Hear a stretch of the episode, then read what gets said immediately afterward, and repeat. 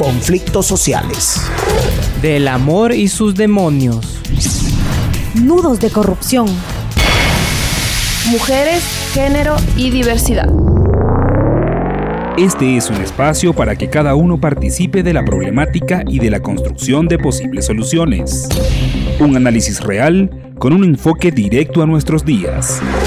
Días de radio. Historias sin rodeos. El mundo está paralizado. Las calles de las ciudades lucen vacías. Los niños ya no están en los parques. No hay personas en las aceras ni autos en las avenidas. Es un hecho. En 2020 estamos frente a una de las peores pandemias que ha azotado el planeta. El nuevo coronavirus no solo ha contagiado a más de 350.000 personas, sino que a marzo de 2020 es el culpable de la muerte de más de 15.000. Según datos de la UNESCO, ha dejado a 850 millones de niños sin educación. Podría quebrar el sistema económico mundial y amenaza con sumar 25 millones de personas al desempleo afirma la Organización Internacional del Trabajo. Vivimos una cuarentena forzosa, un encierro que ha obligado a cambiar la rutina de todos y que se aligera gracias a la tecnología. Este es un relato colectivo sobre cómo los avances tecnológicos ayudan a estar presentes en el mundo físico que hasta hace poco habitábamos. Son testimonios que hablan de crisis, pero también de humanidad. Bienvenidos a COVID-19, la aldea global.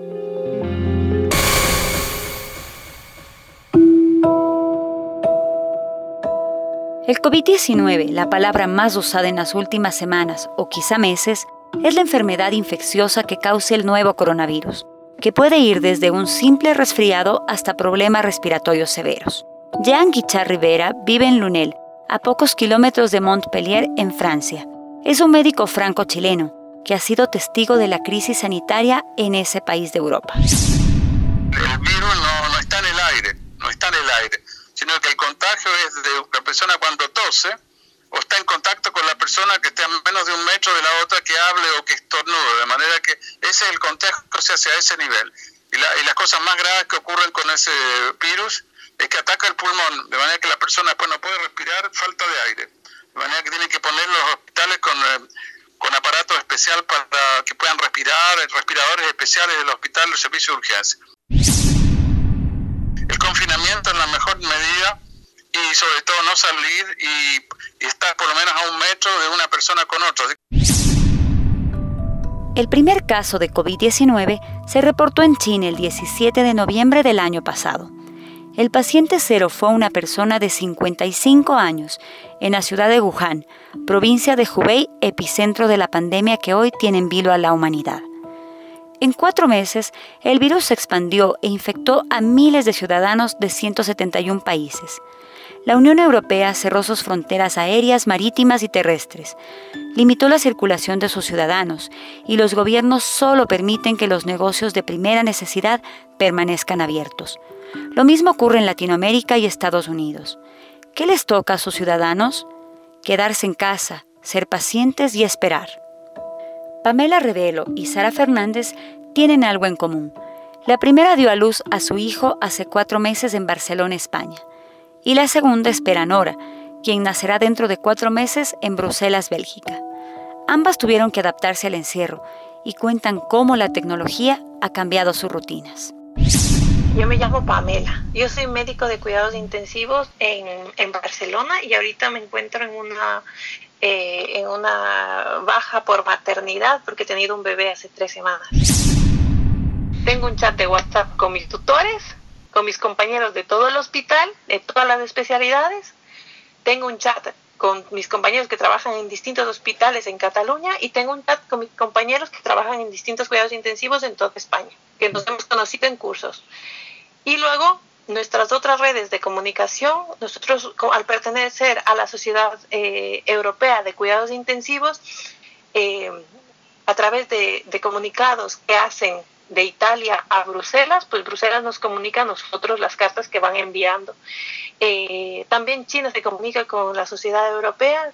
Mm, también nosotros podemos tener acceso a los, a los a los informes o a los, a los estudios o sobre todo a los, a los artículos que van, se van, se van publicando tanto en China, tanto en Italia, porque al mismo tiempo se van publicando muchos artículos con la finalidad de que todos los médicos estemos actualizándonos para saber cómo combatir el coronavirus.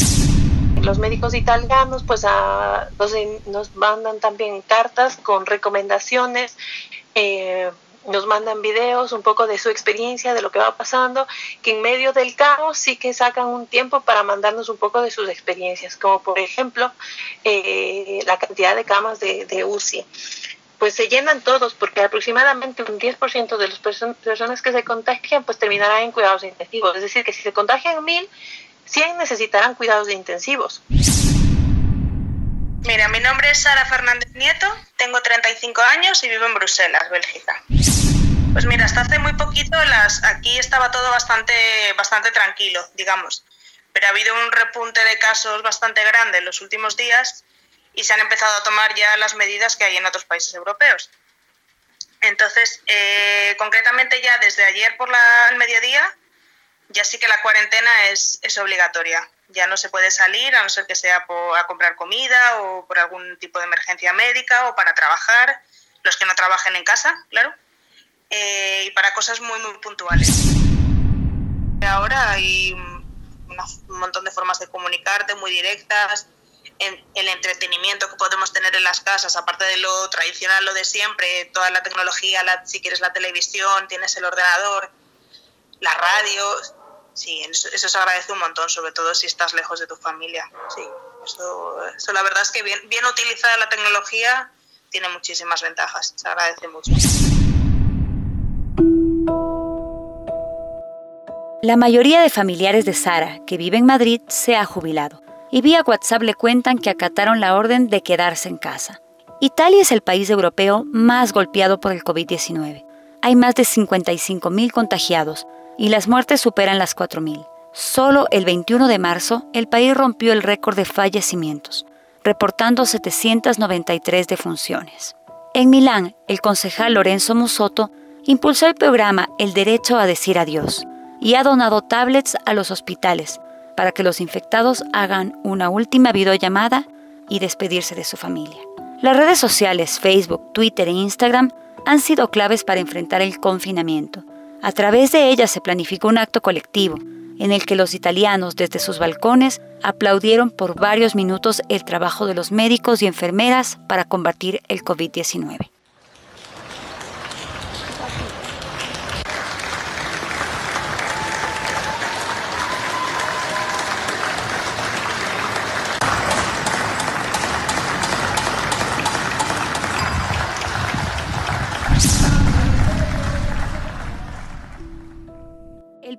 Daniel Cáceres vive en Roma. Inicialmente cumplía con su rutina informativa presencial, pero después del incremento de muertes y contagios, está confinado.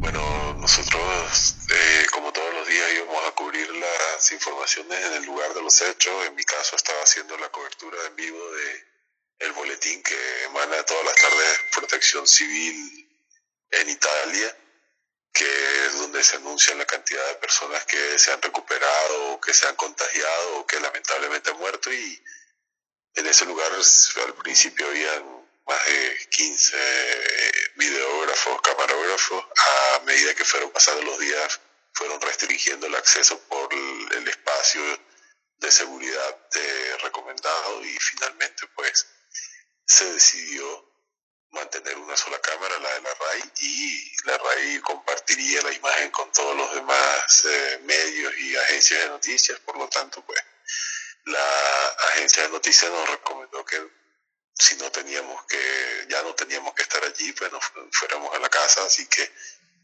mm, desde ese momento estoy aquí en la casa, eh, he dejado de, de, trabajar con, digamos, con la agencia, porque yo soy eh, stringer o trabajo freelance con ellos y eh, por otro lado he empezado a trabajar con una radio, pero lo hago desde mi casa, eh, utilizando pues el internet, eh, también por supuesto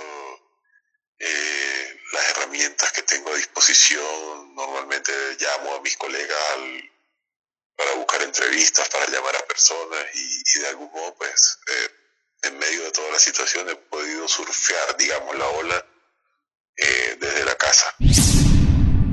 Caso de, las universidades y de los colegios, están utilizando plataformas eh, multimedia, plataformas de educación en línea muy interesantes eh, también, por supuesto, se utiliza una mezcla de, un poco de todo. todavía en algunos lugares envían las tareas vía correo electrónico, los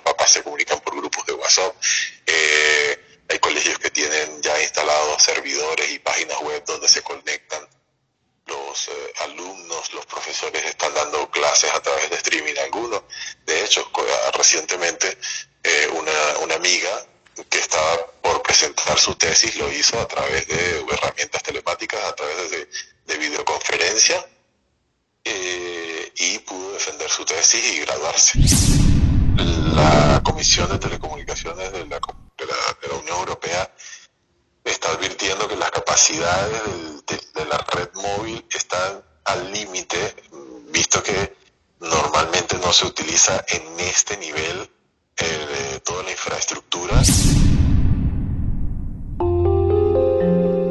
Latinoamérica veía el contagio como un hecho aislado. Los miles de kilómetros que separan a América del viejo continente se convirtieron en escasos metros para la propagación del virus. El 26 de febrero, Brasil reportó su primer caso y en menos de un mes los contagios subieron a más de 20.000. Estados Unidos es el país más afectado. Al menos 70 millones de personas en tres estados se han plegado a la cuarentena. Esto significa que cientos de centros educativos no han abierto sus puertas. En América Latina hay otro problema. 85 millones de niñas y niños se alimentan diariamente en las escuelas que ahora están cerradas. UNESCO ha apoyado la implementación de programas de educación a distancia y recomienda plataformas abiertas para que los maestros las usen con sus alumnos. Por ejemplo, Nearpod es una aplicación gratuita que con preguntas y respuestas de diversos temas genera interacción con los niños. Khan Academy contiene 4.000 videos para repasar matemáticas, ciencias, economía y computación. También está Plickers, de enseñanza con realidad aumentada. Con la presencia de COVID-19, los padres han tenido que asumir el rol de los profesores. Eh, mi nombre es Carolina Simbaña, eh, yo tengo 33 años y vivo en Nueva York. Yo tengo un hijo de siete años y otro de dos. El de, el de dos eh, está en casa conmigo, eh, eh, yo le cuido. Y el de siete va generalmente a la escuela, pero y tiene un programa de, está en un team de natación en las tardes, entonces tiene todo el, el día copado, digamos, básicamente afuera. Pero bueno, aquí el Departamento de Educación de Nueva York impulsó la creación de una Google Account. Entonces ellos em, a través de, es un aula virtual. Entonces tienen recursos en la página web, pero también desde la próxima semana van a tener clases los niños a través del aula virtual. Mientras tanto, sí, la, hemos, eh, hemos estado usando varias aplicaciones. Em, hay una aplicación que se llama Scholastic, por ejemplo, Em, en donde hay eh, libros o hay otra aplicación que se llama iReady que tiene ejercicios de, eh, matemáticas, em, de lectura, razonamiento, para dependiendo del grado y la edad.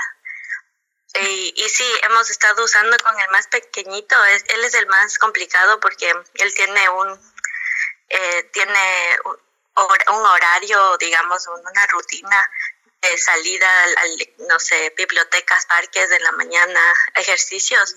Y para él yo creo que es más complicado quedarse, entonces hemos estado siguiendo los, los, eh, los canales de, de YouTube y de los, y no sé, los Instagram Live y esto de Storytime. Hay otras realidades como las que vive Oscar Haddad en Chile, quien trabajaba en una oficina de lunes a viernes y ahora hace teletrabajo y reparte su tiempo con su esposa Gabriela para cuidar de sus hijas Celeste y Elena. Bueno, nosotros llevamos cerca de una semana encerrados ya. Eh, la, situación en Chile se está poniendo cada vez más compleja y la gente está saliendo mucho menos a la calle. Eh, yo estoy operando a distancia desde ya, desde el día lunes estoy operando a distancia y nos estamos organizando eh, con una reunión matutina en la mañana donde nos ponemos al día, donde establecemos cuáles son los como los puntos a seguir eh, y las tareas del día. Yo trabajo en un área audiovisual, entonces nos ponemos de acuerdo cuáles son las prioridades y las cosas que hay que editar. Estamos haciendo todo a distancia. Eh, trabajo con un colega que anima, entonces yo estoy editando video mientras él me hace las animaciones y nos envía eso por... Nos, nos estamos permanentemente enviando cosas por internet. O sea, yo creo que sin la existencia de Internet actualmente todo se dificultaría mucho más. En nuestro caso, por ejemplo, con, con, todo lo que está pasando, los supermercados están colapsados y han implementado sistemas de compra online y despacho, eh, o sea, perdón, y retiro en el lugar, en, como en, el supermercado, donde tú no, no, tienes que bajarte, llamas a un teléfono y, te llevan tu pedido al, auto.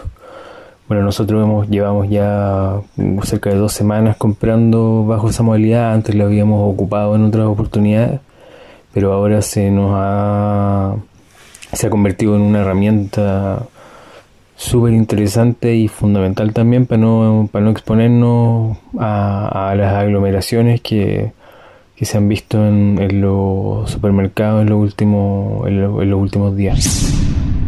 Y bueno, y si está toda la otra parte, eh, en términos de entretención, eh, yo creo que Netflix se ha, se ha transformado en un, compañero fundamental. Y bueno, y varias otras más plataformas de, entretención. Cada uno lo, lo, lo, vive desde su punto de vista, pero, pero yo creo que si no fuera por la tecnología hoy, eh, estaríamos absolutamente incomunicados.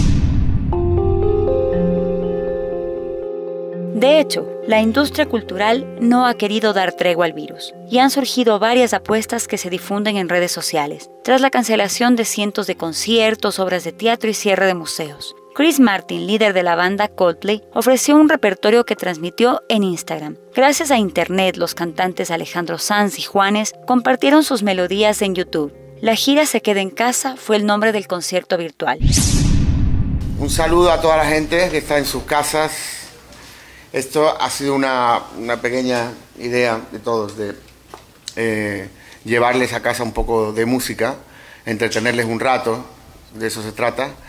Eh, se han suspendido todos los conciertos, todos los eventos eh, multitudinarios y por eso queremos acompañarles de alguna manera para hacerles más llevadera esa estancia en la casa. Recuerden que es muy importante quedarse en la casa, no solo por su salud, sino por la salud de los demás. Así que Nada, vamos a estar aquí cantándole durante un rato. Eh, como no hay aplausos, hemos grabado unos aplausos ahí para, ponerlo nosotros y.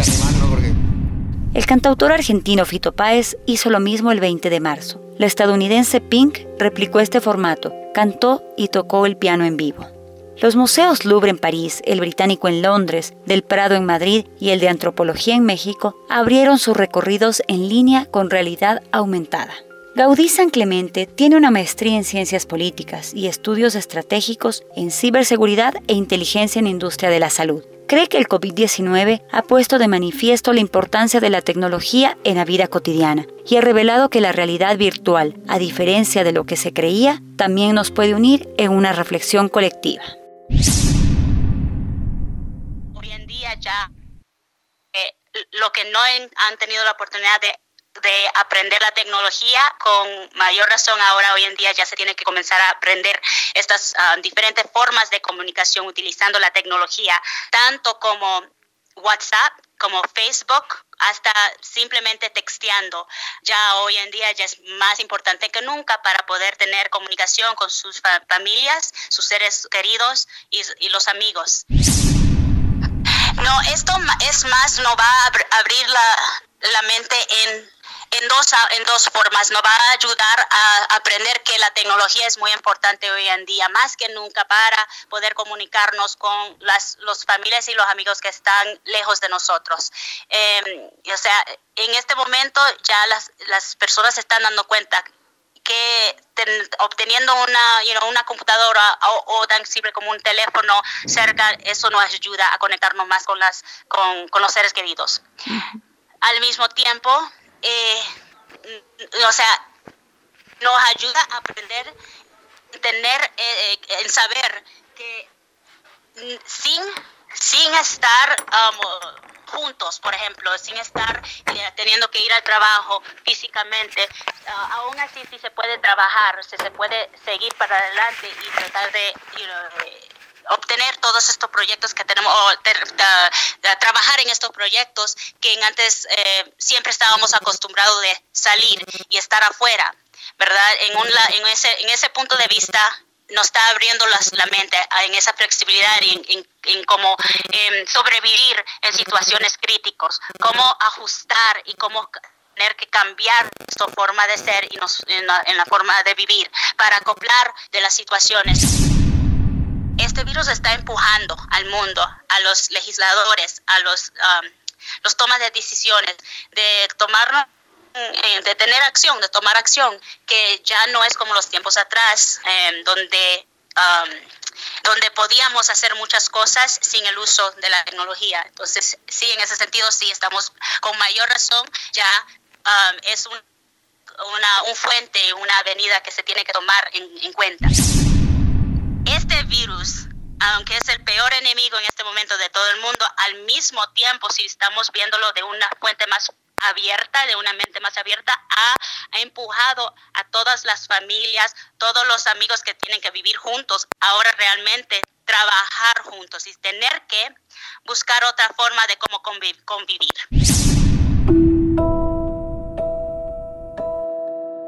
En un mundo tan maltratado por la sobreexplotación de los recursos naturales y por las guerras, el coronavirus ha detenido el tiempo y nos hace pensar sobre nuestra civilización, ¿Qué hacemos? ¿Hacia dónde vamos? Este podcast también ha sido construido para ustedes desde el encierro. Días tristes, nos cuesta estar muy solos. Buscamos mil maneras de vencer la estupidez. Meses grises, es tiempo de escondernos Tal vez sea la forma de encontrarnos otra vez. Pero son las ocho y has salido. Aplaudir a tu ventana me dan ganas de llorar. Al vernos desde lejos tan unidos, empujando al mismo sitio, solo queda un poco más. Volveremos a juntarnos, volveremos a brindar. Un café queda pendiente en nuestro bar. Romperemos ese metro de distancia entre tú y yo. Ya no habrá una pantalla entre los dos. Ahora es tiempo de pensar y ser pacientes, confiar más en la gente, ayudar a los demás. Mientras tanto, otros cuidan los pacientes, un puñado de valientes que hoy tampoco dormirán.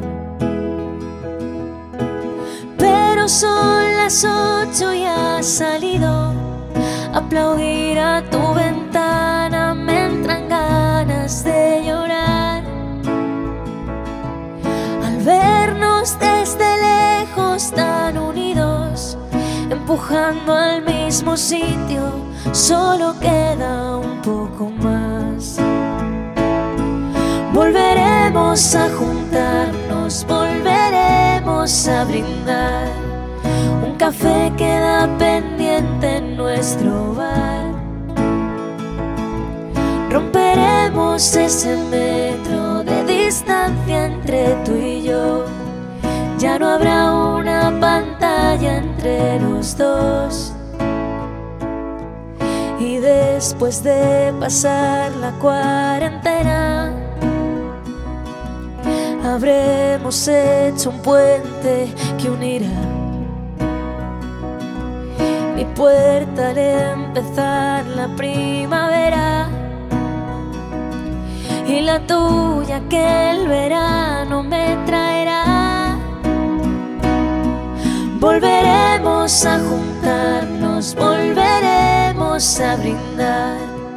Un café queda pendiente en nuestro bar. Romperemos ese metro de distancia entre tú y yo. Ya no habrá una pantalla entre los dos.